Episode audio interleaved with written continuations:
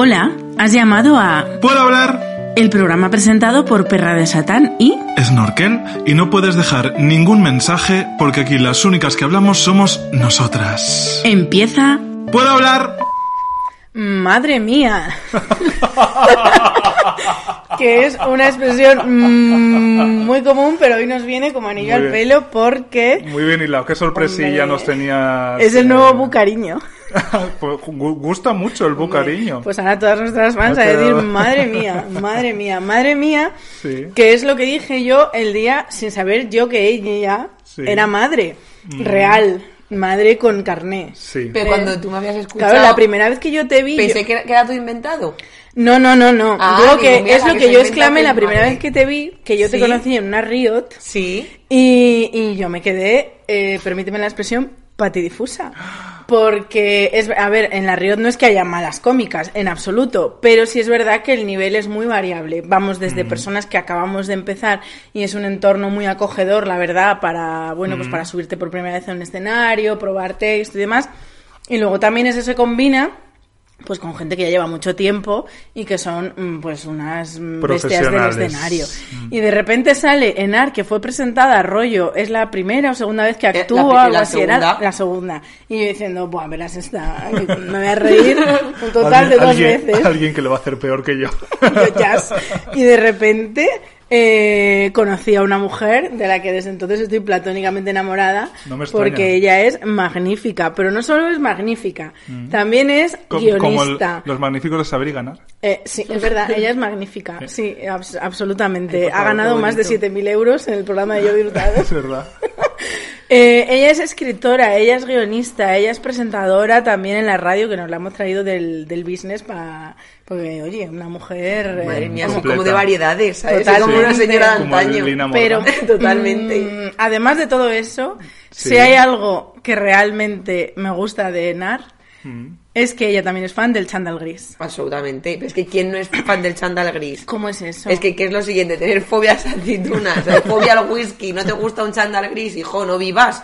Es, Es que, que es vamos a ver. maravilloso, pero a mí esto del chándal gris, ¿tú sabes de qué fenómeno estamos hablando? Cariño, cualquier persona interesada En mínimamente en el género masculino eh, agradece un chándal gris. Vamos a ver, además esto que es una cosa que los maricas vais siempre por delante, porque a mí mis amigos, cuando yo les empecé a decir esto de que a mí me gustaba el chándal el vamos, los chándalas en general, que dices, coño, si viviéramos en un matriarcado, los hombres irían en chándal a las, a las alfombras rojas, porque es que es lo que realmente eh, marca sus curvas, ¿me entiendes? Debe ser como lo que, les, lo que hace que sean una persona atractiva. Y me decían, amor, qué atrasada estás, y de repente me mandó como cuatro o cinco links que eran como auténticas Biblias de gente que se dedicaba a recopilar todos los tíos que subían sus Claro fotos sí. en chándal a internet y ahí lo recopilaban. Luego había como de anónimos, de famosos, y yo, pero bueno, ¿pero esto qué es? Qué O sea, maravilla. una Es- maravilla. hay hay una ciencia al- alrededor del chándal gris que los maricones tenemos muy interiorizada. También tengo que romper una lanza hacia marcar poco paquete, porque eso es un gran complejo. Y claro, se acentúa, o sea, no hay ninguna otra prenda que de verdad sea la, mm, la, eh, definitiva para saber si marcas paquete o no, como un chándal gris. Es que además es el color, es Sí, cuando se mezclan... Y las, la sombra, la textura, todo, hace todo Y nos referimos también que yo tengo un amigo que me manda muchas, cada vez que se pone un chándal gris me manda foto. Y yo agradecida y emocionada. Claro. No quiero decir tu nombre, pero gracias, Guillermo. Eh, y, y a veces me manda fotos con chándal gris oscuro. Y yo Y le no es trato de hacer entender que ese no vale. Es el gris Mira, marengo. En, en, en el buenismo que, bueno, no sé cuándo va a salir esto, pero hicimos un buenismo que lo presenté yo, o sea que ahora tengo un programa en la SER que se llama Buenismo Bien, y hicimos, a- le dimos la vuelta, hicimos un especial Nanismo Nani presentaba yo. Pues eh, se le ocurrió a Burke que ellos dos, que Burke y Kike, que son mis compañeros, tenían que venir de chándal porque eran eh, los compañeros que, que yo merecía para un especial de mi programa. Y entonces Burke sí que vino en chándal gris, pero Canónico. Kike no tenía. Entonces Kike tuvo que Hija, venir tiene, con un- tiene literalmente un Primark y un H&M debajo. Ya, tío, y además le decía, tú, un tío de Vallecas que boxea, que le encanta el fútbol, ¿cómo es posible que no tengas un chándal gris? Es que es un básico, es como que te falte leopardo, ¿sabes? Es que como no puedes no tener un chándal gris siendo señor.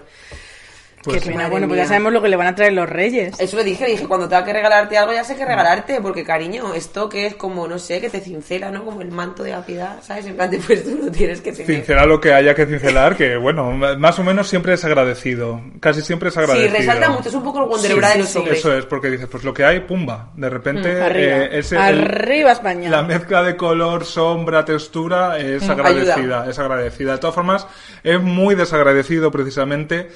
Eh, tener gran muslo a veces porque la profundidad de campo es como un Hija, 50 que- milímetros en fotografía es, la- es como un foco fijo entonces claro, si el muslo está muy adelante el paquete tiene que llegar todavía más entonces es un poco mm, a veces Claro, es que a mí, complicado. ¿sabes lo que pasa? Que a mí el, el cuerpo de musculada, Mm. con, porque una cosa es ir al gimnasio y estar definida, y otra cosa es ya eh, tener un trastorno. Entonces, cuando ya tienes unos muslos que te sobresalen por encima de la polla, o sea, cuando ya la curva del pasar, muslo sí. ha superado a la curva de la polla, por muy poca polla que tú tengas, eh, a mí ya ese señor no. Mm, ya. A no me- ser que se llame King Gutiérrez. Yo tengo que admitir que me encanta. O sea, a mí lo único que no ¿Te me gusta el encanta es que el trapecio les teje sin, Sin cuello. cuello. Pero todo lo demás, antes no. Y yo ahora digo, mira Antes lo evitabas, pero ahora lo buscas. Te lo juro. yo creo que hay unos ratios muy agradecidos de músculo chicha que es si es todo músculo a mí me parece aburrido, más, más aburrido, porque son todos muy parecidos, pero hay infinitas posibilidades de músculo con carne, que son estos hombres que van al gimnasio, pero tampoco siguen una dieta de mm, trapecista ruso, de, Sí. de, de- del circo decimonónico, de estos con el bigote. El.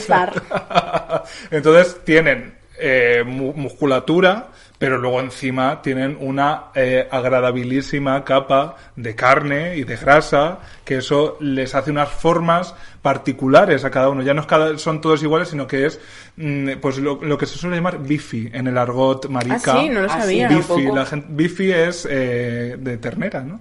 Ternesco, la, la definición, literalmente la definición es eh, estar terne- ternesco. Eso me parece lo más agradecido del mundo. A mí una barriga con abdominales, ok. Una barriga dura, pero a la vez con grasa, así como Con redondita, así, y pelo, vamos, eh, me, me gusta más que este humus. Y soy adicto al humus, o sea que cuida. Hija, qué bien. ¿Cómo me gusta hablar de hombres? También te lo digo. Me encanta Sí. que hayamos empezado este programa Sí. cosificando Hombre, es al que- hombre. Hombre, hija. Hay mucho es que es, es, es cosificar. que ten- necesitamos llegar a un equilibrio, es como por justicia divina. Sí. O sea, claro. Las chicas y los maricas, que rima, ahora tenemos que estar dos mil años cosificando a los hombres ciseteros simplemente para estar a, a la a- igual igual para estar en tablas. Y entonces ya hablamos. Pero primero Claro. dos mil años de terror. Es que te digo una cosa, a mí me da mucha rabia cuando empiezan a decir, que en internet pasa un montón, anda, que si esto lo dijera un hombre, Claro. mira, perdona, llevan dos mil años diciéndolo Sí. y no ha pasado nunca nada. o sea, es. Mm. quiero decir, eh, ahora va a resultar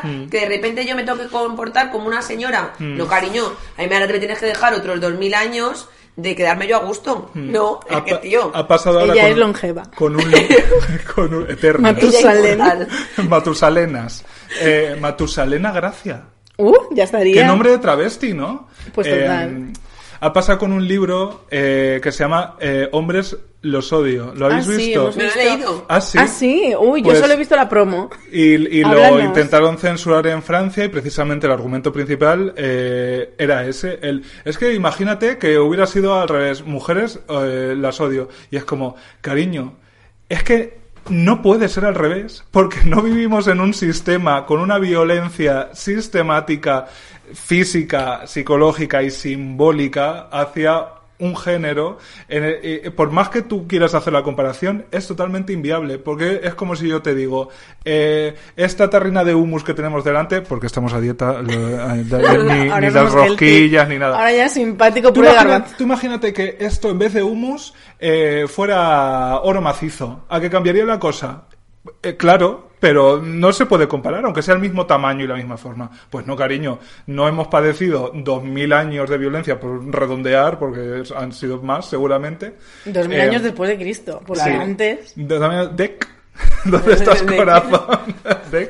Eh, pues efectivamente, no sirve, no sirve ese argumento. Por Eh, no hablar de que eh, hay muchos libros que no se, eh, no se titulan Mujeres, coma, las odio, pero literalmente ese es su argumento. Bueno, tú lo, ej- lo empiezas a leer y desde luego, y pues tío, a mí me ha, me ha gustado un montón porque Sí, es que además sentía que tenía razón y sobre todo dijo una cosa que fue la que más me hizo pensar, claro, porque equi- o sea, hablaba de, de misoginia y de misandría, y decía, no son equiparables por una razón muy clara, y es que la misandría siempre es una respuesta a la misoginia, ya como de, que Mm. bien hablado. O sea, es así como una sola frase que dices, claro, es como de, joder, hay muchas que podía haberse mujeres resumido en un tuit. Total, Mm. que, que han acabado odiando a, a los hombres cis hetero Mm. y dices, hombre, a lo mejor con un poquito de razón, porque claro, si tu padre abandonó a tu madre y nunca le pasó una pensión, luego te violó tu vecino y luego tu novio de adolescencia te puso los cuernos con cuatro personas, pues a lo mejor has acabado desarrollando una pequeña A lo- misandría a lo mejor es la- eres la protagonista de una novela venezolana si te pasa Tío, todo eso. eso te digo que si lo piensas, si nos ponemos a pensar las- cada una individual, todas las violencias que hemos vivido, que hay muchas que las hemos ido pasando por, por alto, que es flipa, somos todas venezolanas, ¿sabes? O sea, es que es flipante. Y tío, tú lo vas Al final leyendo. Podemos tenía razón. Total. Y tío, lo vas leyendo y decía, hostia, es que es verdad. Es que es verdad, y me gustó, me gustó, me gustó el ensayo. Además, me, lo, me lo leí en una hora y media o así. Mm, Es cortito, ¿verdad? Sí, se lee lo, muy ma- bien. lo comparan con el manife- manifiesto Scum, este mítico de Valery Solanas, Ay, que era, que tan- re- que es era que- como acabemos con todos los hombres, Bueno, yo tengo que a decir todos. que soy súper fan, no lo conocía. Lo conocí hace nada porque hubo una exposición en el Thyssen, creo que fue. Mm. Creo que fue en el Thyssen. No me acuerdo, en un museo. Y de repente lo tenían puesto como en vídeo, que estaban como ellas dos leyendo. Mira, yo me acuerdo que pasé así por delante y hubo un par de frases que iba con mi novio y le decía, ¿pero esto qué es? Bueno, ya me senté Mm. y estaba descojonada de la tía diciendo son son son inferiores a nosotras porque se, se bueno cosas que eran un poco real. Un poco reales. Es que yo lo pienso real. Yo digo, mira, se dejan llevar por las pasiones eh, no son capaces de pensar con raciocinio o sea como cosas es que son seres inferiores. Yo lo pienso, o sea, nuestra civilización, que es la civilización europea que nace en Grecia, que bla, bla, bla, se cimenta, creo, sobre dos valores. Uno, el racismo y dos, el machismo. El racismo, ¿por qué? Porque los negros son claramente superiores. Son superiores. No hay... Y los negros, las negras. O sea, estoy hablando... Ne les Sí, de la negres. raza. Les Les negres. son claramente superiores a nosotros en todos los aspectos. Desde el genético hasta mm, mover el culo. O sea, Sí, a- sí, sí. bueno, y chandal gris, eh, no, no me a hagáis ver, entrar ahí. ya te lo digo Y el machismo, ¿por qué? Porque las mujeres somos claramente superiores. Entonces, ese hombre griego que estaba comiéndose un yogur, un simpático lácteo, Joroña, qué joroña. eh, dijo, ¿cómo, ¿qué puedo hacer yo para triunfar en la vida? Pues joder a los negros y joder a las mujeres. Y, de, y, de- y desde entonces, pues así seguimos. Ya, pero yo flipo cuando yo les veo, a, a lo mejor yo que sé, llorando por un partido de fútbol o cosas No. así, pienso... Maradona, pienso, un saludo. No, es que pienso, esta gente, ¿cómo nos ha subyugado a todos? Y sois, ¿Cómo lo han y hecho? sois más, que es es lo que siempre me llamaba la atención, esto de típico en el instituto, que el el 52% de la población es, son mujeres, eh, porque vivís más años, una serie de razones como eh, biológicas, ¿no? Y yo pensaba, pues son más, ¿no? o sea, es que aunque solo sea por, por justicia aritmética, ¿no? Eh, que los puestos de poder, los puestos de responsabilidad. De todas formas, em, me, o sea, con lo de las mujeres puedo entender que en un, pri- en un primer albor de la civilización, la, la no, ya- mm, a, a lo mejor la superioridad, por llamarlo así, física, ¿no? De pura fuerza física, pudiera tener un, un factor importante en el, en el que fuera un patriarcado, ¿no? Pero con, con la diversidad falsamente llamada racial, me llama más la atención, ¿no? Porque eh, las personas racializadas a veces son, son por genética más, más potentes, ¿no? Entonces supongo que entran más factores que yo no estoy capaci- capacitado como Sí, persona y- blanca, manchega y alperina como para eh, dilucidarlo, pero me llama, me llama la atención. No sé. A lo mejor en esa época de los griegos, como iban todos con estas sábanas y si eran todos en plan Espartaco, pues chico, pensamos con el chichi y nos dejamos llevar. No lo sé, no lo sé. A ver, no seré yo. túnica- ponte la túnica gris. Claro, estaban con la túnica gris y aquello, pues mira, acabó en drama. Mm. Madre- ¿Vosotros veis Espartaco, la serie? Pues no. No. Eh, bueno, eh, tenéis que verla. Pero es muy homoerótica, ¿verdad? homoerótica, ¿no? Eh, bueno, es que no os lo podéis imaginar, que no he visto esa serie a puerta cerrada, ¿sabes? Cuando vivía con mi madre en casa, pero vamos, ya os lo digo. O sea, unas Pues escenas... creo que estaba en, no sé si está en filming o algo así, o sea, rollo que se puede Ni ver. idea. Bueno, es que yo me acuerdo de una, me acuerdo de una escena en Yo lo que sí vi fue Calígula, que ya es directamente eh, erótica. Claro, no era, mm, sí, era ya porno prácticamente, o sea, hay mucho, Bueno, mucho- porno muy soft, sí, pero, pero- mucha- muy, muy explícito. Eh, de Calígula hizo una versión Eloy de la Iglesia. También. Anda, esa no Ah, la conozco yo. con Fernando tampoco. Guillén en teatro y luego Ah, creo teatro. que en estudio Ah, sí, pero esa ha sido hace uno, poquísimo. lo de lo último que hizo como ya en el 2000 Porque que mi 2000, madre, que es muy teatrera ella, le encanta ir Mm. al teatro, mi madre todo lo que llega a Zamora, ella se lo ve. Y entonces me acuerdo que me recomendó, Sí. me lo dijo que, que Calígula era muy buena, que estaba en el Bellas, estuvo en el Bellas Artes, me parece, y dije, pues a ver si voy, pero se me pasó, hija, se me pues pasó el arroz. em, claro que te gustaran las películas de romanos era siempre indicativo cariño de que eras amigo de Dorothy De Dorothy, del claro, porque el hombre tenía que ver los de vaqueros. Eh, Las de bueno, es- hombres. y- claro, y supongo que también hacía mucho la faldita pretoriana, Hostia, ¿sabes? pues a mi y el muslo. flipaba, le flipaba la peli de. Amiga. Bueno, pues ya estaría, amiga, date cuenta.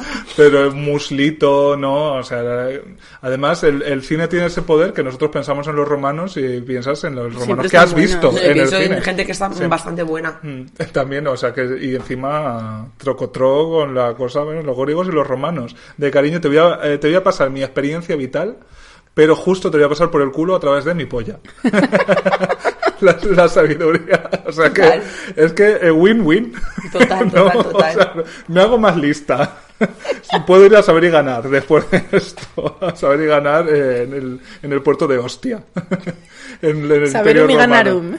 Tal Saberum cual. et ganarum. Claro, y luego encima me voy folladita, cariño. Pues es que. Presentada el por Jordi imperio- Hurtado, probablemente. Sí, el o sea, no me extrañan que tuvieran el imperio más grande del mundo. Total. Pero bueno, hemos venido a hablar de un tema muy importante. Sí, que no era el chándal gris. Eso Bueno, es que ese es un tema que Que era el eclipsa, McGuffin, era el eclipsa. McGuffin de este Sí. programa. nos ha llevado a los romanos el chándal gris, o sea, Fíjate, y nosotros hemos imaginado con faldita Vamos a acabar en el, en el Big Bang. con túnica gris nos lo hemos acabado imaginando. Que lo que veníamos a hablar aquí, Sí, que es que iba a coger un, un simpático trozo de hummus eh, untado en un pan libanés maravilloso de ese supermercado del, eh, del centro comercial anteriormente conocido como Galerías Preciados. Galerías Preciadas lo podemos decir porque ya no es marketing, no es sponsor, no es nada. Que estamos aquí unidas, quería Sí. ser panas, Para celebrar un lanzamiento. porque mm, eh, Enara ha sido madre de esta vez un libro. O sea, yo primera pregunta que te hago. ¿Has tenido un hijo? ¿Has escrito un libro? ¿Has plantado algún árbol? Tía, pues te digo. No he Bueno, plantado, no, no, que no, tiene un huerto. no he plantado ningún árbol, pero ¿sabes el otro día lo que me di cuenta? Además, porque me lo dijeron en una entrevista. Eh, han comprado los derechos para hacer una serie. Sí, y la, la- gracias, la productora se llama Secuoya, que es un árbol. Y yo he pensado, maricón, me va a ir increíble. Sí. ¿Sabes? En plan, tío, tío, que me dio así como el flash de, hostias, es que algo que me faltaba. Está, el círculo se cierra y El es un círculo triángulo. se cierra, es mi árbol. Va a ser mi árbol. ¿Y Qué algún bien. hombre has plantado? A mí me gusta más plantar hombres que, que árboles. Buah, tía, yo hombres he plantado muchísimos. De joven, yo. Mm, no, Eras mira, una yo no me puedo, no me puedo quejar, Eras la verdad, tía, me lo he follado todo. Pero ¿sabes también por qué? Porque teníamos un grupo muy guay. Yo en la universidad siguen siendo mis amigos. eh, ahora, o sea, en la universidad éramos más, ahora ya, ya nos hemos quedado, que eran dos chicos, dos gays y dos chicas.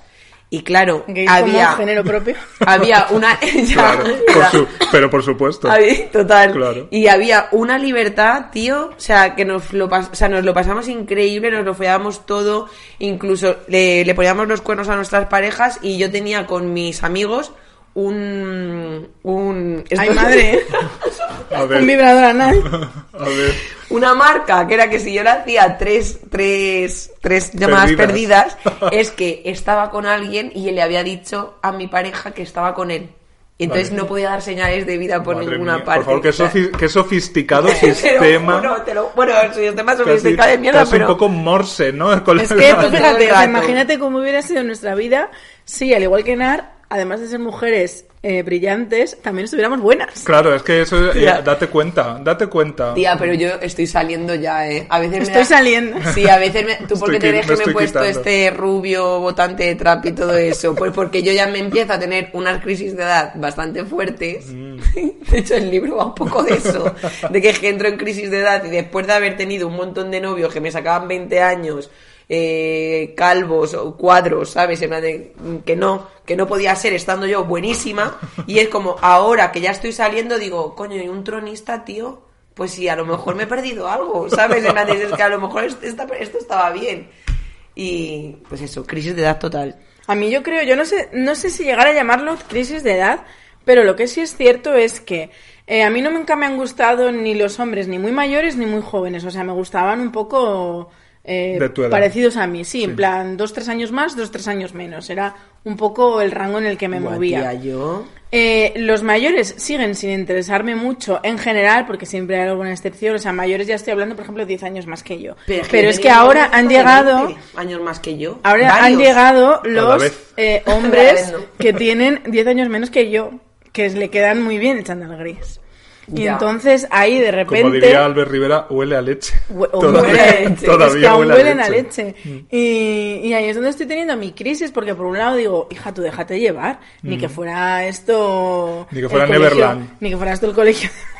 Tío, es que yo estoy un poco... Yo estoy un poco Pero por otro lado, digo, ¿eh? no será. Sí. Claro, no será esto una, una Os crisis de edad. es que le he dado la vuelta total. O sea, es Mm. que os lo digo, es que yo he tenido, de verdad que mi, que mi, mi, mi vida sentimental parece el MoMA, que la colección de cuadros es muy fuerte. o sea, que, que Además, todo- a- abstractos, ya. Pero, totalmente, os lo digo en serio, os lo digo en serio. Y muchos, varios, que me han sacado... Sí, en el monólogo aquel que tú me viste lo decía. Que decía, que era, no me acuerdo ya de los chistes como eran, pero era como que, que en vez de haber estado jugando a las enfermeras parecía que estaba haciendo las prácticas. Plan, yo tengo unos novios tremendos. Y tío, ahora Práctica en geriatría. Totalmente. O sea, yo podría tener el título el de comunicación audiovisual y de geriatría. y tío, yo ahora mm, de repente veo a chicos que digo, ay, por favor, que sea mayor de edad. ¿Sabes por qué? Porque pienso, pasa. me pienso, pero mira qué cosa más bonita. Digo, pero ¿en qué momento yo perdí el tiempo? Y ahora que se me van a empezar a notar las patas de gallo ya no me queda nada. Digo, no puede ser, es que he perdido el tiempo, es que ¿qué hago? Y además ya casada, con niños, con todo, digo, buah, tío, pf, qué dramático, de verdad. A No ver, yo también te diré como mensaje de esperanza, eh, no se acaba nunca, o sea, son más nuestros prejuicios y las ideas rancias que nosotros tenemos en la cabeza, porque al final socialmente, yo creo que lo peor que le puede pasar a una mujer socialmente, eh, por nuestra sociedad rancia, yo creo que es ser solterona. Pero por encima de solterona, es decir, el, el- el escalón siguiente es la mujer mayor con el hombre joven. Es como muy risible, ¿no? Eh, socialmente te quiero decir, eh, y, y nos hemos reído muchas veces Mm. de mujeres que no Hombre, actúan acorde eh, a su edad. Pero Al mogollón. sí. ahora que yo veo que voy llegando, eh, ni puta gracia, la verdad. Ya, yo me acuerdo de la época esta del Papuchi y Marujita, que era como Sí. que él era un crack y ella estaba haciendo el ridículo. Pero yo te digo, si yo me separara, imagínate, no quiero separarme, cariño, no quiero separarme. Bueno, pero la vida Pero imagínate que la vida diera muchas vueltas. Yo si de repente me veo con un lolito de estos, en chándal gris, y alguien se ríe, digo, sí, sí, pero mira qué polla. ¿sabes? Yo reírte. Has visto el chándal de, de- ¿Has bien de cerca la ¿Has profundidad. visto el manto? O sea, tornea mira, cincelado. antes yo- eso sí que siento que se me ha ido quitando con la edad. Que antes como que me importaban muchas cosas y ahora cada vez más es ando yo caliente rías de la gente que te Es que es así real. Hombre, la O sea, madurez total. yo creo que tiene mucho de eso. Antes de que se nos vaya la hora, vamos a decir cómo se llama el libro. Venga, el libro se llama La mala leche, escrito por Enar Álvarez e ilustrado por Ana, ¿cómo se pronuncia esto? Mushel. Ana Musel, sí. Mushel. Muy bien, cariño. Ya está a la venta. Ya está a la venta. Está vendido, vamos. Viva. Está vendidísimo. ah, está vendiendo Está vendido a nivel eh, se viene serie. Y es muy bonito, además. Es súper bonito y la verdad es que las viñetas de Ana son preciosas porque encima como es bastante guarro tengo que decir que... Editado por Planeta, y esto le gusta mucho a las editoriales. Puede ser que yo también he escrito libros libros. Puede ser que dé para paja incluso un poco. Pues porque ojalá. el libro arranca con que ella quiere que Mira, su ¡uh! novio... He abierto al azar A ver, Sí. ¿por dónde has abierto? y me han salido unas tetas y Bertino Osborne. Sí. Tía, si es que el libro arranca con que ella quiere que su novio le mame la leche materna y él no quiere. Que tengo que decir que esto es una cosa que me pasó de verdad. Nunca lo hizo y se la tengo súper jurada. Que de vez en cuando todavía cuando me acuerdo digo, cállate que me has dejado sin una fantasía sexual para toda mi vida sin poder Por lo menos cumplir. para cortarle el café un poco. Bueno, yo probé mi propia leche en café. ¿Y Hombre, yo, fue? yo también Pues- la probaría. pues no la tuya, no Sí, sé. sí, yo la mía, la Pero- mía. Pero yo la mía, yo, yo de lo que ha salido de mi cuerpo, yo creo que lo he probado todo, Claro, sinceramente. si es tuyo, oye cariño, es como Si un no circuito cerrado más, no te va a sentar. ya ha estado dentro. El cien pies humano, pero yo misma. Pues eh, es un tema interesante que me gusta además eh, oírlo de dos mujeres, porque entre los maricones, que es el, el campo que yo domino, el doctorado que tengo, la, la cátedra. La tesis. es verdad que hay siempre los maricones, a veces para relacionarnos entre nosotros, como decía eh, probablemente una de las peores líneas de, de diálogo de todo sobre mi madre, que aún así es maravillosa, tenemos lo peor de los hombres y lo peor de las mujeres. Sí, cierto. Porque pasa mucho también en el mundo gay, eh, lo que comentáis ya de las diferencias de edad y está por una parte muy demonizado, muy, muy, muy demonizado, sobre todo por los chicos jóvenes, eh, que bueno, pues eh, todos estos eh, debates sobre el edadismo y todo Sí. esto, la gerontofobia, y luego por otra parte está, yo creo que también la, la soberbia de la juventud, eh, cuando tú piensas que esos son los otros, ¿sabes? Que tú nunca vas a ser de esos y luego, cariño, espera, yo fui de es- esas, yo fui 20 una años. mujer que decía, "Pf, pero que le ven a los jovenzuelos. Mm. Es que yo también. No sé qué, yo jamás, jamás. No sé Yo igual. un hombre, yo un hombre, sí, cariño. Yo igual. O sea, real que me, me ha pasado exactamente lo que decías tú, que vas por la calle y de repente ves como el filtro ese de TikTok que se te van a hacer Mm. Sí, los ojos, que ¡uh! Y piensas, por favor, por favor, por favor, que tenga pelito en los genitales, por favor. Sí, sí, pero yo antes igual, ¿eh? O sea, yo antes era como, no, no, yo quiero un hombre, yo quiero un hombre que me llene, no que me rellene, que me llene intelectualmente y tal. Era como que todo lo demás se Y ahora ya que te se- rellene. Ahora que me rellene, absolutamente, es que me voy a morir. Es que claro, eh, todo, no puedo perder el tiempo. Mm. Pues el, el- claro, cuando son dos hombres, eh, o bueno, dos maricones, que tampoco es, Que exacta- que no es, no es exactamente lo mismo, ¿no? Eh, siempre hay una, para nada, menos mal, eh, menos mal, me, tengo esa suerte, no soy exactamente un hombre. Em, claro, siempre hay una relación también muy de poder, porque al final no deja de ser un hombre seduciendo o atrapando muchas veces. Pues bueno, con la experiencia que te da, a lo, a lo mejor no es experiencia incluso carnal, ¿no? Porque yo siempre digo, cualquier niño de 25, 22 años ahora liberado ha follado más, mejor que yo, seguro. Pero tú sabes que a un niño que te lo coges, le dices, le hablas de cuatro autores, le pones una película y, y ya dices, madre mía, qué señor más Sí, interesante. es que a mí me han mangoneado así muchísimo. Claro, entonces yo no sé si con las Yo cuando nunca he usado la cultura para ligar. Me ¿En acabo ¿Qué de te ha hecho falta con esas tetas? Bueno, eso también, Claro. pero no, no con esas tetas. Eh, yo lo que uso mucho para ligar es mi... Labia. Mis dotes orales. Labia, ¿no? mi labia.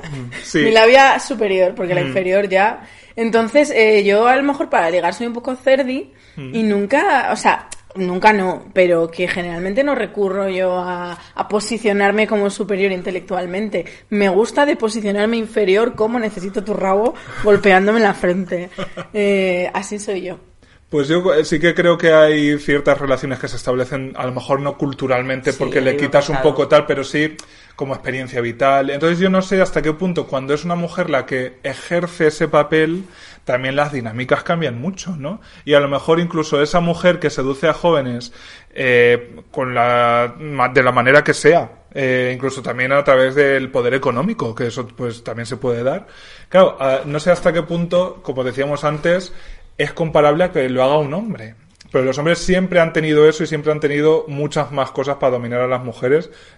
Ah, Ante re- todo un re- sistema. rebalda- respaldando por, por el sistema, claro. Tío, pues es que mira, de todo eso va el libro y es que un capítulo maravilloso donde me llevo al chico al Prado Que parece Justin Bieber, ¿eh? Un me poco lo llevo al aquí. Prado para, para seducirle con mis conocimientos, ¿sabes? Y es O como... sea, mi cita ideal, mi Sí, cita sí, ideal. sí, sí. Real, o sea, estoy siendo consciente ahora mismo y me estoy sintiendo muy triste, muy triste, muy triste que mm, que yo no utilizo las la Pero es que te para digo, y- ¿sabes? y, No, podía usarla. Pero es que vea, tie- es que para poder usar la cultura, porque esto, como nosotras somos mujeres, aquí hay un hándicap, tiene que ser más pequeño. Claro. Porque uno más mayor, si de repente tú eres la que te posicionas como la culta y la Eso que sabe, cariño, sale Es amenazador. por patas. No quieres Pues saber estaba, absolutamente claro. nada. Como ha sido este año cuando me han empezado a interesar los pequeños, pues Claro, pero tú a un pequeño sí, tú a un pequeño le dices, amor, ¿cuánto hace que no fuiste al Prado desde segundo EGB el año pasado? ¿Sabes? EGB dice, si fue a segundo de GB no es pequeño, cariño. Claro, tía, es que no ves que soy que tengo 36 años, yo qué pienso, pues de la EGB. Y, y, y- y entonces ahí sí, a lo mejor te lo llevas y tú te pones a contarle, pues este cuadro, pues es que a lo mejor te lo inventas es mentira. Da igual, él se va a quedar flipado. Por favor, que va a ganas de una cita. Porque va a decir, Si quieres una "Mira cita con perra de Satán". señora, porque eso sí que es una cosa que yo creo, creo, no lo sé, que tienen los chavales jóvenes de ahora, por lo menos los chicos jóvenes con los que trabajo y tal, que me lo dicen ellos que sí que les gustan las tías mayores así como echadas para adelante. O sea, que eso creo que antes no Claro, pasaba o sea, tanto. y- Claro, porque están envalentonados ellos. Incluso eh, si tú piensas en cultura popular, en series, en películas y tal, la mujer que seduce siempre ha, se ha sido representada con un punto un poco patético. Como borracha, Sí. siempre un poco excesiva, de vida así un poco disoluta. Pues yo, me encanta yo, esa palabra. Eh, y es como esa mujer ya medio pedo que va a un jovencito y le quiere, eh, se saca una teta, yo qué sé. Esa es la, Sí. esa es la imagen de la mujer La más o madre menos de. ¿Cómo se llamaba el personaje este de American Pie? Flitch, Flitch. Ay, Flitch, no me Flitch, acuerdo. La madre de Steve. Ah, la madre de Steve, sí, Es- la, sí, la que que... era borracha, sí. una La- teta. esto en, en, eh, perdonadme, en, en América está muy, es- muy extendido el, esto con las cougar. Que eso, por ejemplo, Sí. en RuPaul hacen mucha parodia de eso. Porque al la- final en, en Estados Unidos eh, la clase media y la clase alta, la mujer no hace nada, no trabaja, te Mm. quiero decir, está y si encima es clase alta real, literalmente no hace nada porque no tiene que ocuparse de la casa, tiene personas contratadas para ello. Entonces es verdad que está la figura de la ama de casa aburrida Sí. que se eh, envicia en algo. Unas son el alcohol, otras son los jovencitos, El otras jardinero. son Sí. Hay una peli que mola un montón, las sirenas, la de Cher, ¿la habéis Claro, visto? Sí, bueno, hace millones Bueno, de años. pero eh, si, no la vi- si nuestros oyentes no la han visto, por favor, verla, porque es que es como una comedia súper adelantada, donde la tía buena, y que, que se quita de esto que estamos diciendo, de este Mm. estereotipo de que parezca que está borracha. No, no, no. La tía buena es la madre, la hija es esta la que roba, ¿cómo se llama? ¿Qué se llama? Winona Winona Ryder. Ryder, es eh, la hija... esta la que roba. Quitaros todos los estereotipos. Winona la que roba. tío, Es que además el gesto con el que Nar ha acompañado Cristina la, la que, Cifuentes. la que roba La que roba. ha sido muy Bueno, gracioso. y él como- ¿Veríais una película con Cristina Cifuentes y Cher? Bueno, Ay, eh, pues por supuestísimo que Claro sí. que sí, pero, o sea, lo- no te adelantes, porque Cristina Cifuentes, con la carrera que lleva, no me sorprendería que fuera la, la partener de Santiago Segura en la próxima Torrente. Que Porque- podría ser perfectamente, porque ya están todo en mentira de colaboradora y todo, ¿no? Y mía, Sálvame ha salido mogollón. Ah, están andando por el Sálvame también. No, eh, no, pero tuvo Yo una creo que época... ha estado mucho, ¿no? Pero hasta colaborando como comentando y tal. ¿Qué me estás contando? No me he enterado. Sí, hombre, ella Tuvo se- una época justo prepandémica que le, le apeteció, no sé si por lavado de imagen o por yo qué sé qué, pero le apeteció mucho hacer televisión y en Mediaset pues es querida, la verdad. Y se paseaba pues por Ana Rosa, por Sálvame, por tal, sí, sí. Hombre, es Ajá. que cariño... que- que- que- a ver, a ver, si tus capacidades bucales... Gómez. Tú, tú- tú espérate que todavía la vemos en la isla de las tentaciones a Cifuentes con el Bueno, marido. pues ¿Te sería, sería De tentadora. rompedor. Oye, Sería tentadora. rompedor. Pues a mí me parece que está buena, ¿eh? Muy bueno. No, yo no, No es el yo tipo de no mujer que trabajas. no sé, no No es trabajo el tipo de mucho. mujer que a mí me gusta. Tengo muchos amigos a los que les fascina como figura, que yo creo que también los maricones somos, me- nos encanta una villana, una mujer así que, que cae en, en el ostracismo. Entonces hay mucho marica fan de, de, De Cifuentes. Cifuentes, pero también un poco, pues por... Por las risas. Más Sí, irónico por- que real. Por la, por la figura casi pop que en la Que- que, en la que se, ha convertido, sí. y que ya era un poco como una política a, a mitad. Mm. De todas formas, ya que estás aquí con nosotros, te quiero preguntar sobre la maternidad real, porque es un tema que eh, me fascina un poco. Pero yo no me imagino, o sea, yo espacio tengo, pero no me, imag- no me imagino cómo tiene que ser. Estabas tener- re- por fin un Claro, hombre te rellenó. tener de un un tener un me ser rellenó. humano dentro. Pues tío, es bastante fuerte la verdad. ¿Qué o sea, si lo- sientes? pues es que es verdad que lo de tener, pues tío, sientes que tienes a un ser humano dentro y es bastante loco. Mm. Bueno, lo primero que me acuerdo cuando, cuando me quedé embarazada, cuando sospeché que me quedé embarazada, que encima no me acordaba, pero que me dijeron mis amigos que habíamos quedado para hacer un botellón, y que yo dije, dadme de beber porque creo que estoy embarazada, pero no me he hecho el predictor para poder beber hoy La sin, última vez. sin, sin cargo de conciencia y ya mañana lo damos todo. Y la primera razón es que mis tetas se pusieron así como dos cabezas, casi casi como las tuyas. Yo os llevo embarazada desde 1982. Pero tía, que fue de un día para otro. ¿De qué ha pasado? Y era como unas tetas. Y luego, tío, es verdad que cuando ya empieza a crecer, es que es muy fuerte. Y lo de que te salga leche es, Es loco, increíble. En plan de, tío, que me sale leche. Pero y tú lo notas, me imagino. o sea, Mira, cuando que- yo me fui a trabajar, hombre, ¿no? cuando yo me fui a... Hombre, que si os notas, Así se te como- ponen súper calientes, que tengo que admitir que a mí me gustaba mucho como mirarme en el espejo y Pumba, apretármelas así un poquito Sí. y que saliera. Tengo En que admitir, es que, tío, me cago en mi novio que no me la quiso chupar. Bueno, lo eh, me fascinaba. todavía. Pero mm, me acuerdo cuando me iba a trabajar, que se te van llenando, yo me sacaba allí los, los botes, me dejaban en un, que trabajaba en la tele, me dejaban en un camerino para que me las pudiera vaciar, pero claro, eso se llenaba otra vez. Y cuando yo llegaba a casa, llegaba con esto así ardiendo, ya desabrochándome un dolor, era como... Bueno, y le decía a mi novio, abre, abre la puerta, abre la puerta. Y yo ya subía, me sacaba las tetas así, hacían el fregadero. Y yo- Como una vaca, ¿no? era como cagar cuando te estás cagando. Que llegas corriendo y cagas y haces, joder, qué alegría. Pues Pero, estoy igual, claro, tío, no- yo. notas los conductos, o sea, ¿de dónde sale? Es que no tengo ni idea. Pues, ¿Dónde se produce la, La leche, Sí. de, de tu propia grasa. Qué fuerte. Pero Claro. que se condensa en la, en la teta ya y, sal, y se... Y sale, y sale una leche. Yo tenía una, Una leche, leche buenísima. buenísima. O sea, era una leche entera, porque luego es verdad que te contaban que había como muchos tipos de leche. Sí. Un poco como, como el semen, la verdad. Plan de que lo hay más aguadito y Sí. más blanquito. Sí. Vale, pues con la leche. Y hay veces es que te pasa una cosa y sale espeso que es como con leche que te sale cortado, en fin. Bueno, pues esto es exactamente igual, tío. Pues yo una leche blanca, dulce, bueno, Eh, O buenísima. tu grasa es de primera calidad. era de- la de mejor grasa, la del aguacate y luego la de nada. Era central lechera madrileña, o sea, pero absolutamente, tío. Y la verdad es que es muy... fa- O sea, el proceso biológico es Eso bastante fascinante. De, hostia, tío, que me está creciendo un niño que me sabe echar las tetas y que ahora lo echo por el chichi, flipo.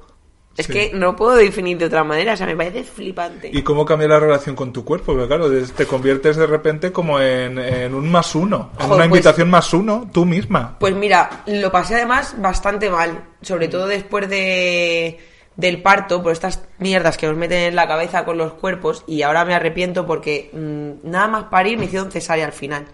Y estuve, o sea, tenía que pasar como un tiempo para que se te curen bien los puntos y todo Claro, eso. Pues sí. tío, al mes me puse a hacer deporte y abdominales como una loca para, Para- que se me hubieran saltado los puntos, para que se me hubiera caído el útero a cachos, o sea, para que me hubiera pasado cualquier cosa, porque estaba obsesionada con que tenía que perderlo, con que tenía que perderlo y dices, tío, es que ahora me arrepiento en plan de no puedes vivir tu proceso normal, que acabo de parir, que voy a ser al día siguiente, Claudia Schiffer, ni al día siguiente ni ninguno, vamos, que es como, de- y ahora tío me arrepiento mucho de lo que me maltraté, como del odio que me, te- que, que me, que me tenía.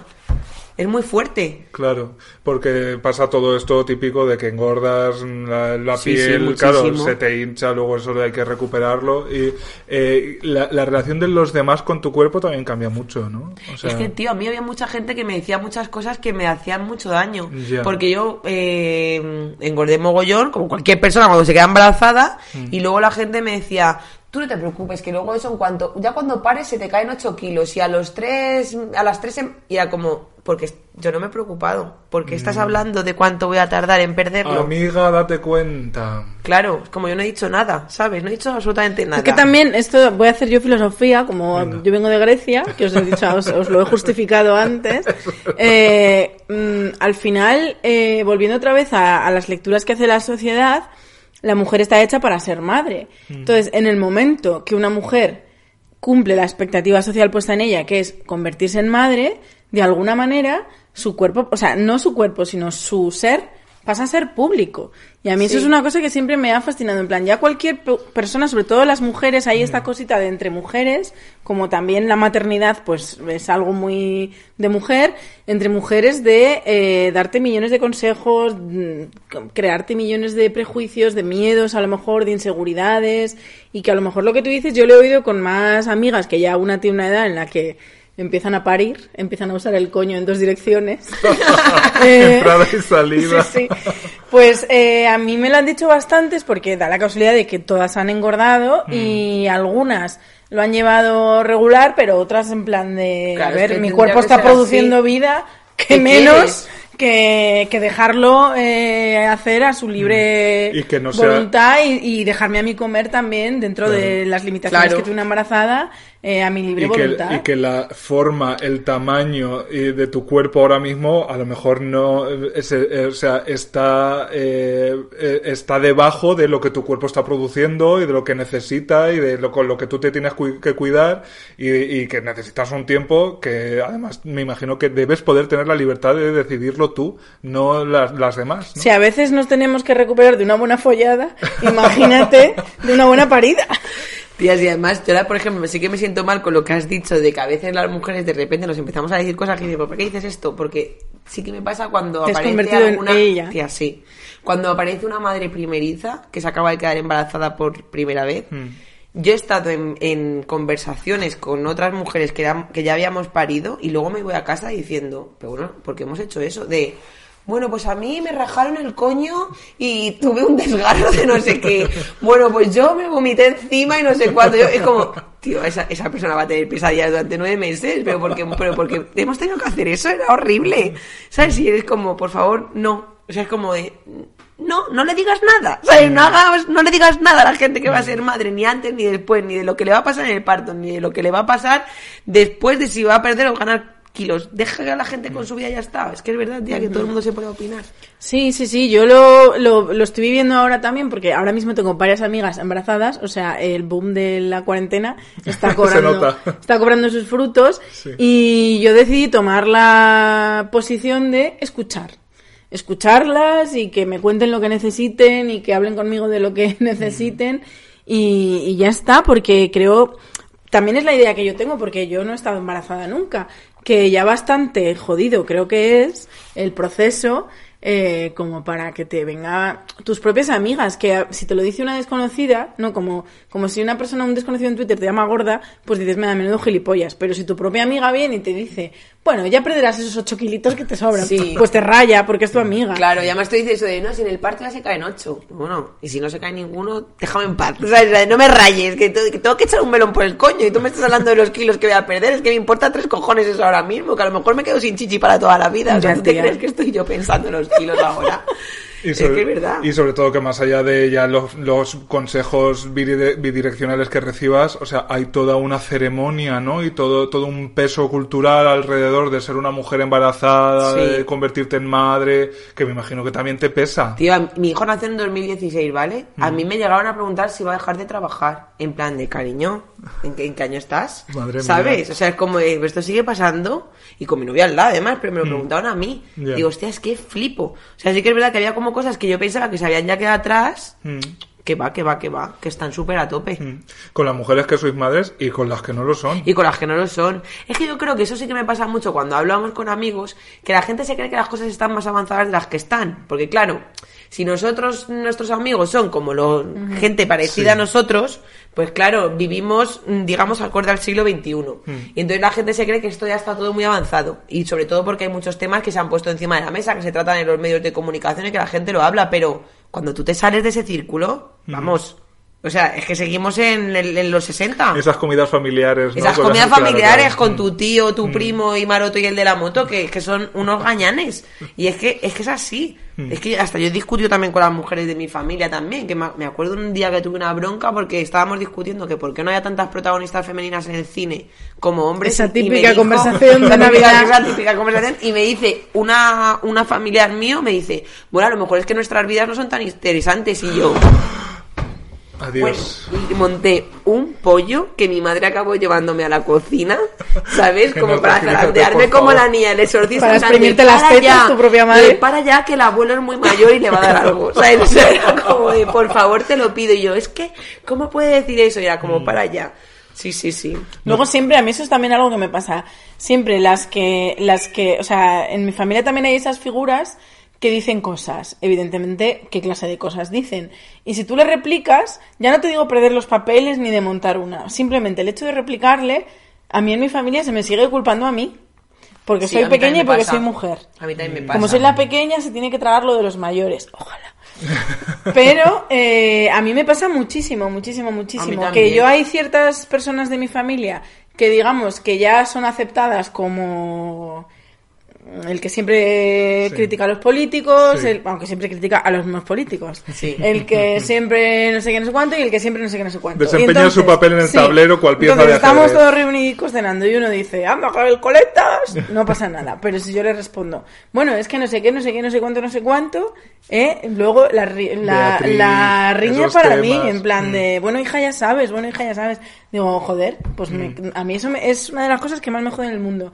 Que esa persona tiene la libertad absoluta absoluta y, y- y la familia le da el espacio de escucharle, que es verdad que a lo mejor el resto de la familia opina exactamente igual que yo, Mm. pero le respetan con su silencio. Y sin embargo, si yo le replico desde la educación, Mm. porque yo no soy una persona nada conflictiva de que sea una persona que si dice no sé qué se levante y diga, pero bueno, pero Ay, no sé sí, qué, yo sí. no. Yo soy súper conflictiva. Y, y las Sí, culpas para mí. Hombre, es que hay discursos que entroncan más con, pues, con lo simbólicamente aceptado casi, ¿no? Que es, pues, se espera que en una familia grande, pues esta gente eh, exista, ¿no? Y al final parece que los disruptivos somos los que a lo De mejor... hecho, mi abuela, yo que me crié mucho con mi abuela, pasé mucho tiempo con mi abuela materna y aquí en el podcast ella ya es protagonista, porque Sí. siempre saca una simpática anécdota. Y con Eh, santos, con sus y santos. sus sí. santos. Eh, mi abuela siempre, siempre, siempre me repetía cuando yo era pequeña, me decía, no respondas, no respondas. Mm. Me educaba diciendo que no había que responder a Y se lo decía a tus primos si los tienes. el No, es que soy hija única y nieta única. Ya. Sí, pero si hubiera sido un niño, a lo mejor te lo, a lo lo mejor te hubiera dicho de otra manera. Yo la verdad es que es- estoy como feliz por mi familia este año en Nochevieja porque no van- y en Nochebuena porque no van a poder cenar conmigo porque yo creo que la gente facha también tiene derecho a tener una vida, una Nochebuena tranquila. y que hablen de sus cosas fachas tranquilos. Como cuando decimos, "Pero ya me vienes a tocarme los cojones. A ver, ¿Os, sinceramente. os acordáis de la moción de censura de Vox que, Pues, día, que ese es día? que en este caso, como la que toca los cojones soy yo, Mm. yo creo que es que te, te lo juro de verdad que me siento bien por ellos. En plan, tío, van a poder criticar alcoholetas tranquilamente. Así que nadie les diga Pero a lo mejor nada. se aburren, porque a lo mejor lo que les gusta es el... No, Buah, no sé les, qué les decirte, encanta ¿eh? estar de acuerdo. Sí. Les encanta estar de acuerdo, claro Sí, que sí. les gusta venirse arriba y ponerse rojos, pero como a más a más, pero todos Sí. en, en comunión. ¿Sabes qué pasa además? Que nosotras, las que estamos un poco en los márgenes, en la otredad, en ma- mayor o menor medida, estamos muy acostumbradas a enfrentarnos a, eh, y tenemos esas armas argumentativas a lo mejor y hasta una cosa mucho más precaria a veces que es la paciencia. Tenemos la paciencia mucho más ejercitada que eh, los fachas, pero claro, ellos están acostumbrados a que la gente o les dé la razón o se calle. Entonces, cuando se ven en la diatriba de enfrentarse dialécticamente a nosotros, es cuando surgen las tensiones. Pero nosotras es como, no, cariño, mira, te lo voy a explicar. Eso sí, eh, esas personas que se están ahogando en las costas de Canarias deberían ser rescatadas. Entonces, ahí te, la puedes tener la Marimorena. Y encima celebrando el cumpleaños de Jesucristo, que eh, to- pone todo como con, con mucha más em, profundidad. Y hablando de paciencia, Sí. ¿cómo es ejercitar la paciencia de una madre? Y Que susto me ese- has dado, digo, Ese es mi gran miedo. O sea, yo eh, me da miedo tener hijos, pero porque no sería capaz de aguantarlos. O sea, no por parirlos o porque mi cuerpo cambie, que hay mujeres también que dicen, no, es que me da miedo el embarazo, no sé qué. A mí no. Además, incluso me gustaría vivir la experiencia de cómo es, porque Hombre, tiene que que ser una bastante cosa fuerte. Y el- pues diferente, como mínimo diferente. Pero a mí lo que me da miedo es el hijo parido ya. Tía, yo es que ¿sabes Cuando empieza a hablar. Pues es que yo, cuando ha empezado a hablar, es cuando mejor me empezó a, llevar con él. Porque mi hijo era súper seta de niño. De y no me daba ninguna. O sea, yo dormíamos, no teníamos como ningún problema. Pero tía, ahora es tan gracioso. O sea, yo ahora le voy a buscar al, al, mm, al cole. ¿Qué tal te has portado hoy? Buah, fatal. Que ya me descojono, ¿sabes? En plan, o sea, no me puedo reír, tío, pero es como de vale. Y no sé, como que le gustan las mismas cosas que a mí. Me vacila muchísimo. Ahora le ha dado por llamarme mamorras. Entonces yo si le hago algo eh, y le regaño lo que sea, empieza, ya está la mamorras. Y yo, pero bueno, pero tú quién te has creído que eres, pasión de los cojones. Entonces ahora sí que tengo como una relación con él bastante guay. El que está bastante desesperado es mi novio. Porque dice, es que ha tenido que salir en ti, en ti, en todo. Dices que ahora tengo dos personas igual que tú en casa, te das cuenta de cómo es mi vida ahora mismo. Entonces a lo mejor... Es como las Olsen. Entonces esta pregunta a lo mejor de la paciencia, o sea, tendrías que hacer a él. Bueno, pues lo invitaremos y se la haremos. sí, sí, Pero, pero, vamos. previo paso a eso, a mí, mi, a mí los niños, pues bueno, me, me van gustando más, que yo creo que es también que me voy haciendo mayor. Pero eh, me, ahora sí, cuando hablan y puedes conversar con ellos a, a su nivel, evidentemente, lo, en- lo entiendo más, pero eh, no entiendo tanto el proceso de criarlo mientras es casi un objeto inanimado que, que solo me- puede... Que solo Me ayudó mucho los Sims.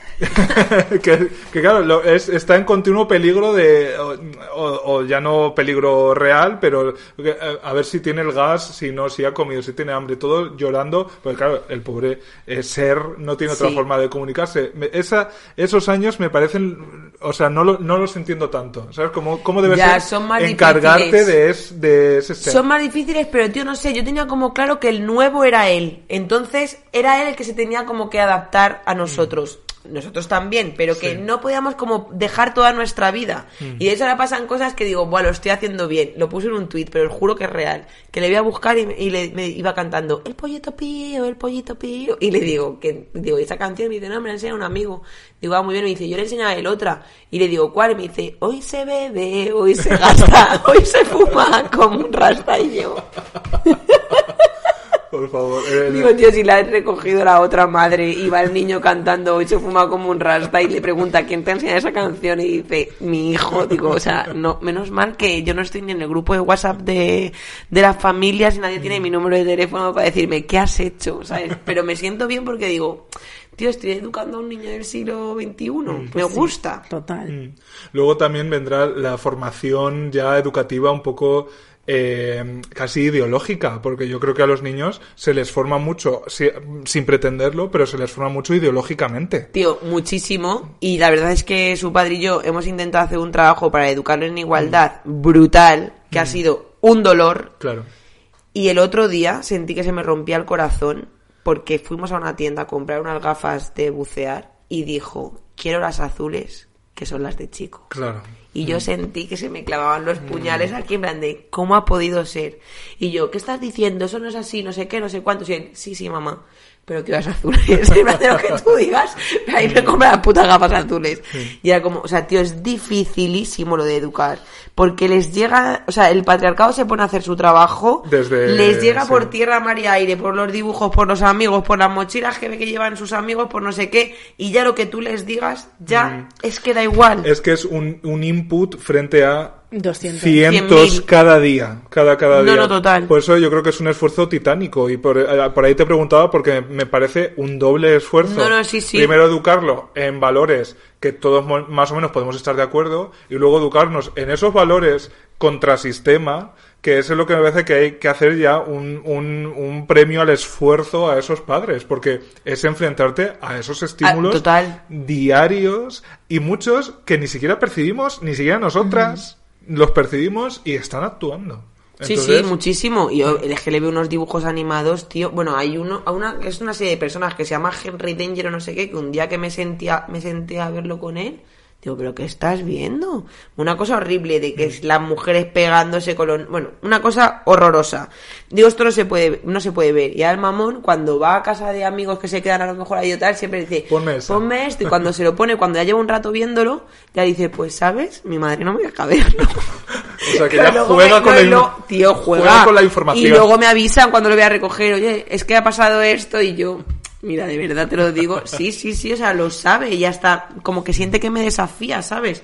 Al ponerse a verlo, pero claro, Hombre, yo todavía me acuerdo de mi infancia y mis padres también eran muy de, por un lado eran muy de darme todo lo que yo pedía, pero por otro lado también eran muy de ponerme límites de prohibiciones. Y evidentemente no hay nada más jugoso. O sea, yo vi eh, El Exorcista demasiado antes de tiempo, única y exclusivamente porque mis padres eh, son muy cinéfilos y en casa teníamos muchísimas películas, muchísimas. Y, y, bueno, también había una diferencia espacial, en plan, las debajo de la tele estaban las mías, que eran las que yo llegaba, y eh, arriba estaban las de mis padres, pero claro, yo con siete años aprendí a subirme en la silla, evidentemente. Entonces empecé a ver películas de mis padres, me acuerdo que empecé a ver Star Wars, cosas así, bueno, pues que, que me gustaban y de repente un día pues vi El Exorcista, pues ¿por qué no? Entonces me la bajé, pero no la llegué a ver, la cosa es que la bajé. No, no, no, eso no se ve, eso no se ve, no sé qué, no sé cuánto, pues claro. Mi madre me dice, eso no que- se ve, la te siguiente vez que me quedé sola en casa y bueno, o sea, años ¿Y de... sola? Sí, sí, años de pesadillas. ¿Y O tía, sea, esa noche cómo la pasaste? Pues mira, no sé, pero a mí se me aparecía absolutamente todo, todo, todo. Todos Dios, ya, tía. Y encima viendo la película ya con el intríngulis de saber que es una película prohibida. O sea, yo ya Claro, llevaba claro, claro. El, el mood de, madre mía, lo que tiene que haber A, aquí. a mí me pasó más o menos eso, pero ya preadolescente más bien con el sexto sentido, que lo típico que nos juntamos, mi hermano es un poquito más mayor que yo, otros amigos así como ya más de su edad, más que de la mía, entonces dijeron, "Uh, vamos al, vi- al videoclub, ya que la- con la voz cambiándole en tiempo real, ¿no? Vamos a ir al "Oh, videoclub". vamos a ir al, al videoclub ya, y cogimos el, el sexto sentido. O sea, qué puto terror, traumatizade, real. Porque además, luego fíjate que es una película que me flipa. A mí esa película me, Shyamalan, esa época de Shyamalan me, me encanta, pero además es tan sutil y de, de vez en cuando, porque si yo fuera una cosa más gore o una cosa que son monstruos así que van apareciendo sustos y tal, pero esto es que yo estaba metido en la trama completamente y luego empieza el terror. Entonces yo me cagué viva, cagada viva. Yo me acuerdo perfectamente de cuando fui a ver al cine a ver el sexto sentido, que además fui con mi madre. Mm. Porque luego ya cuando crecí un poquito, pues hubo que aceptar que a la niña le gustaba el terror. Tío, ¿vosotros cuántos años tenéis? Yo tengo 34. Yo ¿Y tú? 31. Es que, es que yo, yo ya, bueno, yo tengo 36, pero es que yo recuerdo que era ya mayor en el sexto sentido. A lo mejor Es era una del- flipada y me creía más mayor de lo que era. Es que tú eres una 99. mujer de Carabanchel, ¿no? De luche, sí. Ya, bueno, de Aluche, pues fíjate, cuando una zamorana y una alperina tenían 15 años, Vamos. tú ya tenías 37, cariño. De calle te digo yo que tenías ya 36. La verdad- si yo tenía caída 10 de años, cuando- a lo mejor tenía 10 o 11 años cuando fui a ver el sexto sentido, a lo mejor tú solo tenías 13, pero Sí, en sí, años pero de Aluche eran ya museo. 27. Tía, me encanta lo de un año, cuatro años de Cuatro en la luche. lucha, Me encanta. como los bisiestos. Sí, sí, total, me lo guardo. Me encanta. Pues respecto a los hijos, eh, yo también te quiero hacer una pregunta, un poco, a lo mejor, mansplaining o que voy a quedar yo aquí, A ver. La conciliación, el mundo Sí. conciliación, eh, en la realidad, en tu experiencia, ¿cómo es en 2020? Pues es una cosa que yo a lo mejor no tengo nunca que enfrentar y realmente quiero saberlo. Claro, a ver, yo soy una excepción. Ya. No, mi realidad no es la de la gente, porque mi realidad es que, que mi pareja se encarga de la crianza de mi hijo. Él es el que se levanta por la mañana para llevarle al cole, para recogerle, que le limpia la ropa, a él y a mí, la verdad, el que nos da de comer, pues si no, no, comería, comeríamos las latas de sardinas, pero yo no sé cocinar absolutamente nada. Entonces, tío, yo vivo una realidad que yo sé que no es Ya. la de la gente. A mí me cuesta mucho conciliar, pero porque el capitalismo a mí me ha hecho muchísimo daño y estoy todo el puto día produciendo, ¿sabes? Si no estoy trabajando, estoy escribiendo un libro, si no estoy haciendo un monólogo, si no estoy haciendo no sé qué, y yo qué sé, cuando paro me da mucha ansiedad, que yo sé que es una cosa que me la tengo que tratar. O sea, yo estoy viendo series o películas y estoy con una libreta. ¿sabes? En plan de, por favor, o sea, tienes que parar. Claro, luego, ¿qué pasa? Que hago unos monólogos increíbles. Pero claro, me cuesta... O que antes de que salga el libro ya tenga ya firmada la serie. Tío, pero porque me cuesta. Claramente mucho. tú eres la excepción, Y cariño. yo sé, soy una excepción. Sí. Y yo sé que tengo que parar y relajarme y vivir la vida. También sé que no podría hacer todo esto si no tuviera la pareja que tengo. Claro. Que él tomó la determinación de que pensaba. Tú tienes más proyección laboral que yo, no, me parece bien, lo asumo, no, no me hace, no me genera ningún dolor en mi masculinidad ni me hiere, con lo cual yo voy a encargarme más de la casa y del niño para que tú puedas eh, crecer y así ha sido. Él La real- Sí, sí, eres periodista deportivo. Y... qué combinación. Ya, tío, es que somos como... Sí, sí, sí. Pero ojalá se dedique al patinaje artístico. no, la verdad es que hacía baloncesto y ahora está en, en un informativo, en vamos. Pero mm, él se, dedi- se ocupa de todas las cosas. Es que incluso, yo ahora lo pienso y digo, tío, soy una desgraciada. Cuando, porque es que ya te digo que es que yo no sé cocinar. Cuando se va a trabajar por las mañanas los fines de semana, nos, mm, nos deja comida, El tío. tupper. Y Qué yo me quedo en casa con el Mm. niño, ¿sabes? Siempre os he dejado esto y esto por si queréis comer y tal, y yo, "Ay, gracias. Por eso, tío, yo le, le agradezco muchísimo a Huitaca que me dé, Es que que me dé códigos. Y es como que intento cuidarles muchísimo y hacer buenas stories porque de verdad que los necesito como agua de mayo. Huitaca es lo mejor que me ha pasado en 2020, Eh, tía, te eh. lo juro, te lo juro, que yo me quedo con el niño y ya me pongo súper Que a mí hay contenta. mucha- me dice, "¿Qué muchísima quieres comer?". gente que me escribe y me pregunta en plan de, pero es bueno de verdad. Porque hay veces que a veces una marca te paga bien por algo y tú dices, uy, uy, me encanta esta crema. Entonces hay gente que me escribe y me dice, es bueno de verdad. Y digo, mira, Es cariño, a mí buenísimo. Huitaca no me paga. Solo me regalan los tuppers. Y Imagínate lo bueno que está. Y me da la vida. para decir el código, mujer, no seáis así. Deja que lo miren en los stories. Ay, el mío es Enara 9021. El mío es Beatriz 7035. Hombre. Hola, Huitaca, soy la Snorkel. He salido de un pueblo pequeño de Albacete, no pasa nada, pero oye, cariño, ¿Cuál es tu me- comida favorita de también me Huitaca? gusta comer. Tía, la sopa azteca. Te lo juro Las sopas las hacen muy buenas, ¿eh? Las sopas son buenísimas. Hacen La- sopa de pizza, cuidado. ¡Hala! No la he probado. Lo voy a mirar, pero la sopa azteca No me está tan buena como suena, pero está buena. Bueno, no, esta está buenísima porque además viene como con doritos, como to- totopos que lo echas dentro y está picantita. Buah, me encanta.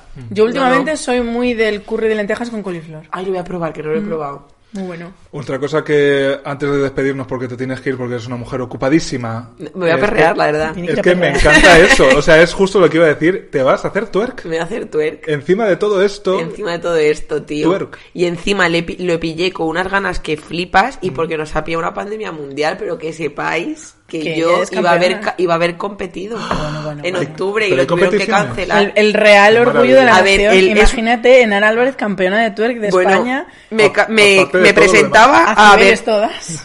me presentaba al campeonato de España a la categoría beginner, que me lo propuso mi entrenador, me dijo, ¿por qué no te presentas? Y que fue, ¿en serio? Y ya empecé ahí como a tope, pero es que el twerk, bueno, pasa como con los bailes de salón que también se hacen campeonatos, pero bueno, la verdad es que tiene mucho, mucho de deporte, o sea, tienes que tener unos abdominales que lo flipas para hacer algunas cosas, Claro. los brazos súper fuertes también, para que es lo que yo llevo peor, para hacer algunas cosas de acrobacias y tal, pero no veas, ¿eh? Y, en- y de hecho, en los entrenamientos a los que yo voy, los de los viernes no, pero el miércoles, eh, lo que entrenamos son batallas. Hacemos batallas de baile. O sea, a lo mejor el tío te pone eh, un bolero y tienes que perrearlo. De tú te lo... Y hoy perrearéis a Bad Bunny, que ha sacado música nueva. Ay, ojalá. Bueno, ahora ya sabe todo el mundo que teníamos grabado esto. No pasa nada, cariño. Ya saben qué día es. No es un secreto bien, bien guardado nunca. Pero sí, tío, lo cogí como de coña y, o sea, me enganché, no sabéis la, ma- la maravilla que es. Te reconcilia con tu cuerpo. Hay- Esto se lo digo a todo el mundo. Y hay técnica. Hombre, hay muchísima técnica, y es muy difícil, pero mm, se te quitan muchas tonterías. Porque allí todo el rato Es la mili de las mujeres. Tía, te lo juro. Y allí todo el mundo se ve como unas diosas y allí cuanta más carne haya, muchísimo mejor, porque Más es que es un baile de vibraciones, Claro. ¿sabes? Y, y yo que no tengo una mierda, es un drama porque me tengo que mover muchísimo para que se pueda ver algo. Y sin embargo, o sea, es, mm, o sea, es lo mejor, no sé cómo explicarlo, a mí me cambia la vida. Pues mira, eh, no, eh, no es nada baladí esto que dices, porque lo que yo creo que para la, la comunidad gorda aquí ampliamente representada en este podcast, creo que es muy importante generar nuestros propios deportes, digamos, o Sí, nuestras sí. propias actividades en las que ser un cuerpo gordo digamos que no juegue tan a la contra No, es que como- juega a favor. claro por eso como en las clásicas que yo lo, que- lo que lo que hemos tenido que hacer siempre es encajar nuestros cuerpos gordos que para bien o para mal son muy concretos y tienen una, mm, unas especificidades que no encajan en cualquier actividad y nos hemos tenido que forzar a encajar y claro es tan difícil que siempre te desanimas Aquí no. entonces Y además mi profesor que se llama Jack Gómez, y le queréis buscar porque es que es una maravilla, ya te recibe con un cartel de nombre que pone bienvenides todos a la revolución y en mi clase hay todo tipo de cuerpos, también hay chicos con todo tipo de cuerpos también y somos todos mujeres y maricas, claro. Eh, o sea, que es una maravilla. pues claro Pues claro, Pues claro, sí, hija. sí. a clase de Es- perreo A la clase de perreo que vamos a ir. Es una maravilla y, tío, yo esas horas, es que las de verdad os lo digo que para mí es como para mi salud mental y para todo, eh, es que lo necesito, no ya no puedo vivir me sin encantaría perrear. perreo también clase teórica Oye, que hay Teórica. clases teóricas. Ah, Pero sí. bueno, ¿y qué Hombre, hemos hecho, hice una Don clase Omar, de musicalidad. Don Omar, seis créditos. Hice una clase de la única teórica que hemos hecho de momento ha sido de musicalidad, que es de aprender Para cómo a escuchar, escuchar claro, bien claro. la música para luego Muy saber importante. cambiar los movimientos Muy y encajarlos. sí. No, no, que esto no Mira. te creas tú que es una cosa de mierda. Tus, ¿eh? cadera- tus caderas ya están que se van. Yo ya tengo una cadera para- disociada buenísima. Así que, Nar, gracias, cariño, por compartir este A ratillo con nosotros. Te queremos ya como una madre. Eres la Sí. madre de Soy la hablar. madre ya. de poder Sí. hablar. Yo creo, bueno, Diana ayer, que también hablamos un poquito Ah, sí, con ella, sí. eh, creo que es la segunda mamá que nos visita. O sea, que ya vamos a por la tercera, como los Reyes Magos. Pues venga. Genial. Gracias, cariño. A vosotras. Un beso.